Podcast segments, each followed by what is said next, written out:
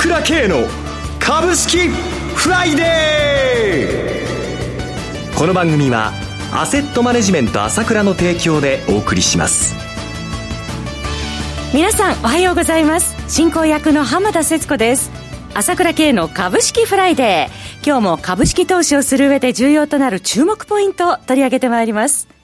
パーソナリティは、アセットマネジメント朝倉代表取締役、経済アナリストの朝倉慶さんです。朝倉さん、おはようございます。おはようございます。よろしくお願いいたします。まず今週のマーケット、どのようにご覧になっていらっしゃいますでしょうか、朝倉さん。そうですね。えー、まあ、やっぱり落ち着いてきたなっていう感じがしますよね。原油の波乱がありましたけれども。そうですね。この話っていうのは、かなりの大波乱の話だと思うんですよね。えー、まあ、あとゆっくり話そうとは思いますけれども、はいまあ、それにしては、その、あまり、その、まあ、もちろん、瞬間的には反応したんですけれども、うん、まあ、ニューヨークダウンも2日で1200ドル下げましたけど、すぐ戻したというところで、はい。やっぱり基本的にはもう大きく下げてから、まあ、その半値戻し達成、えー、ナスダックにでに至ってはね、61%戻したわけですから、はい、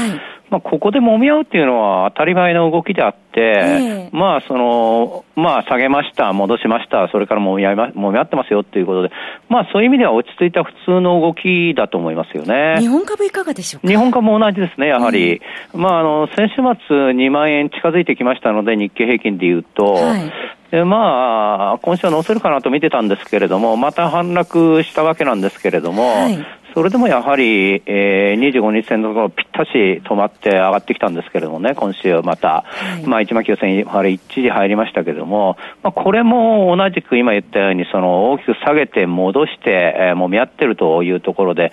普通の動きというところだと思いますね。そういう中でやっぱり新興市場は非常に堅調なので、はい、バージは徐々に良くなってってきているということで、投資家の気分っていうのは少しずつ良くなってきているというところじゃないでしょうかね。後ほど詳しくお話を伺いたいところですが、朝倉さん、今週現在の状況を詳しく解説されて、今後の展望を予想した朝倉 CD 収録されたそうですね。そうなんですよね。えー、まあここでも強く主張しましたけどね。あの、はい3月13日の S q そこにして、まあ、本当に綺麗な、やっぱりあの予想通りね、上あの上昇トレンドになってきましたんでね。はいちょうどね、あの、ちょうど CD で、ね、あの、原油のマイナス価格の可能性っていうのを話そうとしたらこんなになっちゃってて、まあ、もう話してもしょうがないなっていう感じになってしまったんですけれども、まあ、こういった流れっていうのはいろいろ出てくるわけなんですけれども、株式市場の先行きはもちろんなんですけれども、おいおいこの後にはこう食料問題なんかもやっぱり控えていると思いますので、そういったことも含めて、もちろんヘリコプターマネーね、この先がどうなるかということも含めてですね、あの、現状について簡単にまあ、75分ですけどね、話しましたので、で、銘柄についてはね、長谷川もさえてますからね、相変わらずこれも期待できると思います。ここでの投資のポイント、銘柄群は何ですかっていうのも、まあ、極めて重要な話ですからね、いいと思いますよ。楽しみです。また5月のオンラインセミナーの予約も続々入ってこられてるようですね。そうですね。あの、5月16日には初めての試みはオンラインセミナーなんですけどもね、えー、やっぱりこれ自流に乗らないとということで楽しみですよね。はい、ぜひこれ聞いてもらいたいですよね。本当私いつも一貫して言って言ってますけど、株から目を離すなよと。ということで、えー、ここでもバッチリその時の情報、あの状態を詳細に話しますからね、期待してみ期待してくださいね。はい、ご案内します。5月16日土曜日です。開催です。えー、朝倉オンラインセミナーのお申し込みと、朝倉 CD5 月号のお求めは、朝倉さんの情報発信会社 ASK1 のホームページから皆さんお願いします。オンラインセミナーは午後1時半から午後5時まで、参加料金は1万3000円です。朝倉 CD5 月号は単品で3300円、6ヶ月で1万8480円、12ヶ月で3万4100円です。すべて税込み価格となります。なお、セミナーでは取扱い商品の勧誘を行う場合がございます。それでは CM を挟んで朝倉さんに詳しくお話を伺います。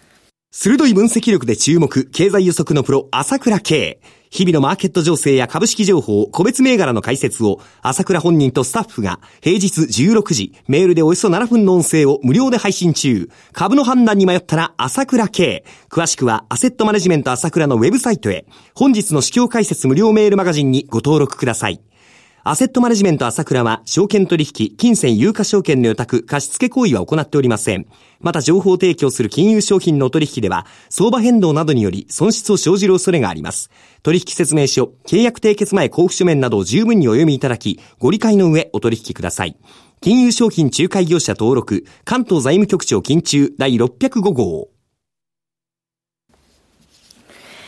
さて、朝倉さん、先ほどちらっとお話を伺いました。まあ、今回、えー、波乱を起こした原油価格、えー、含め、商品市場の動きについてからお話を伺えますでしょうか。そうですね。えー、まあ、この起こるべくして起きたんでしょうけれども、はい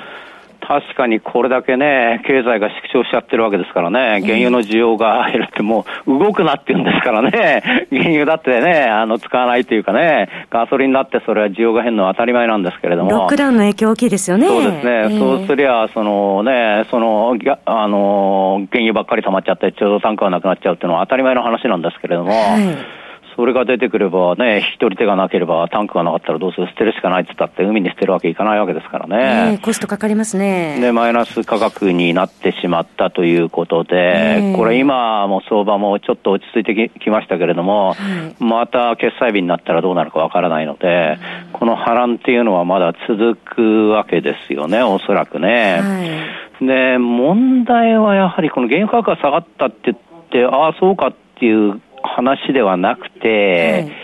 やっぱりちょっと金融危機につながる恐れがっていうのがやっぱり懸念されているわけで。新興国通貨への影響などはいかがでしょうか？それも大きいんですよね。えー、特にあの、サウジアラビアはじめですね、はい、その、新興国は原油だけで持ってる国が多いですから、はいここで波乱が起きていろいろデフォルトその他っていうのはすでにアルゼンチンがデフォルト状態になりましたけども、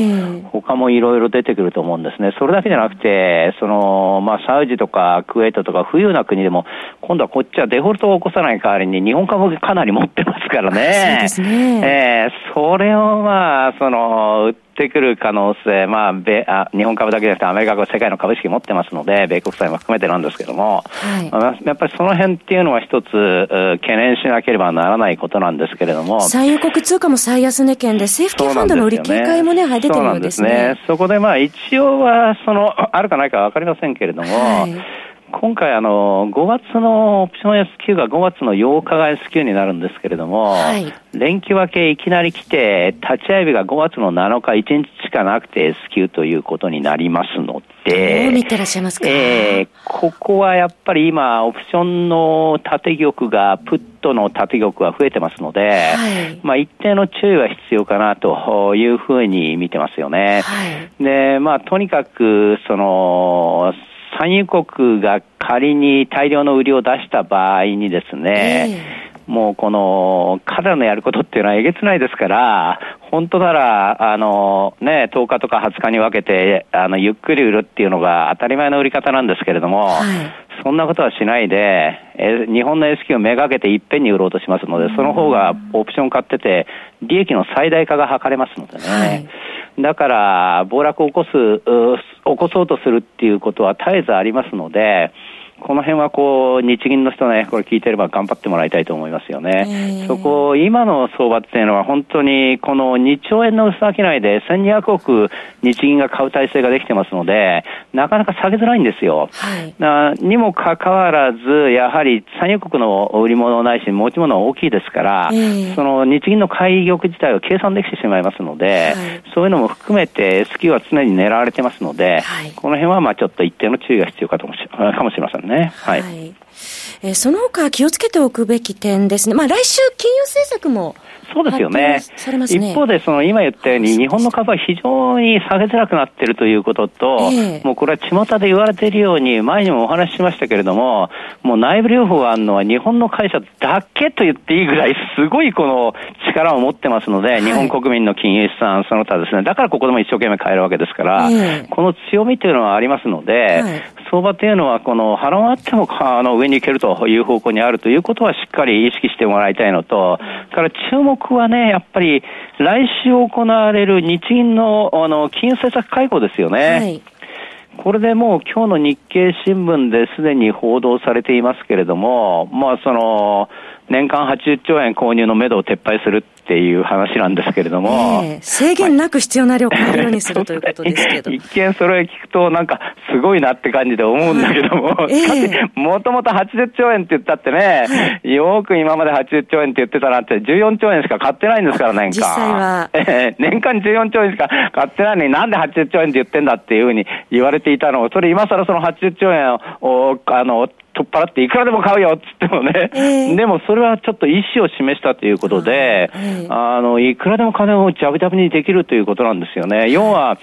今回国民に10万円ずつ配りますよっていうのが1日で配っちゃったんだけども、それも先週言いましたけども、その4兆円から12兆円にね、あの予算が膨らむのいっぺんに決まっちゃって、えー、国債発行23兆円ということなんですけれども、はいこれで10万円ずつ配って、また12兆円、うん、やったってね、それ2回やったって24兆円なんだから、はい、全然80兆円枠があるんだから、それ以上買うってんだから、いくらでもやりますよってことなんですよ。意思を示してるってことですね。そうなんです。えー、まあ今後そういうふうになっていく可能性もあります。それから、まああの日銀としてもやっぱり今、その、中小企業ですね、日本のね。資金繰り、ここにはもう徹底的にこの資金をですね、供給しようという姿勢をこれから示してくるんではないかと思うんですよ。だから FRB がですね、あの、本当に中小企業にあの、貸した金の債券を95%引き受けちゃうってことなんですけれども、はい、まあ、日銀がそこまでやるかどうかわかりませんけれども、間接的に地銀とかいろんな銀行を使ってですね、非常に民間がですね、お金を借りやすくすると、それを日銀がまあ、実質、まあ、この サポートして保証するような流れっていうのを作ってくる可能性もあると思うんですよね、アメリカと一緒で。日本政策金融公庫も対象にそうですね、そういうのを対象にして、もっといろいろ、地銀なんかももっと細かく使ってですね、えー、そういう意味では、この27日の、その、企業の、中小企業の金融政策に対してどういう策を出していくかっていうのも非常に注目でですね、これ期待できると思います。かなり今の世界の流れっていうのはどんどん金を出しちゃえっていうことなんで、かなりこの辺も期待できると思います。で、こういう中にあって、今言ったようにもう相場はですね、非常に日本で言うともう個人投資家がこの特にマザーズがね、もう8日連続1000億って、これ300億ぐらいしかできてなかったんですよ、一時。そうですよね。売買代金が。そう1000億上回っちゃってるってことで、非常にですね、えー、活況感が出てきましたので、はい、もう先行きはいいぞと。いうふうに思っていいと思いますよね。ただ連休にかけてはねもういつもの悪さをされる可能性もあるんでその時はとあの日銀さん頑張ってくださいと いうことだけお話ししておきたいですよね。はいまた連休のポイントは、えー、来週も伺いたいと思います。そろそろお別れのお時間です。お話はアセットマネジメント朝倉代表取締役経済アナリストの朝倉圭さんでした。私朝倉家が代表を務めますアセットマネジメント朝倉では SBI 証券楽天証券証券ジャパンウェルスナビの口座開設業務を行っています。私どもホームページから口座開設していただくと週2回無料で銘柄情報を提供するサービスがあります。ぜひご利用ください。それでは今日は週末金曜日頑張っていきましょ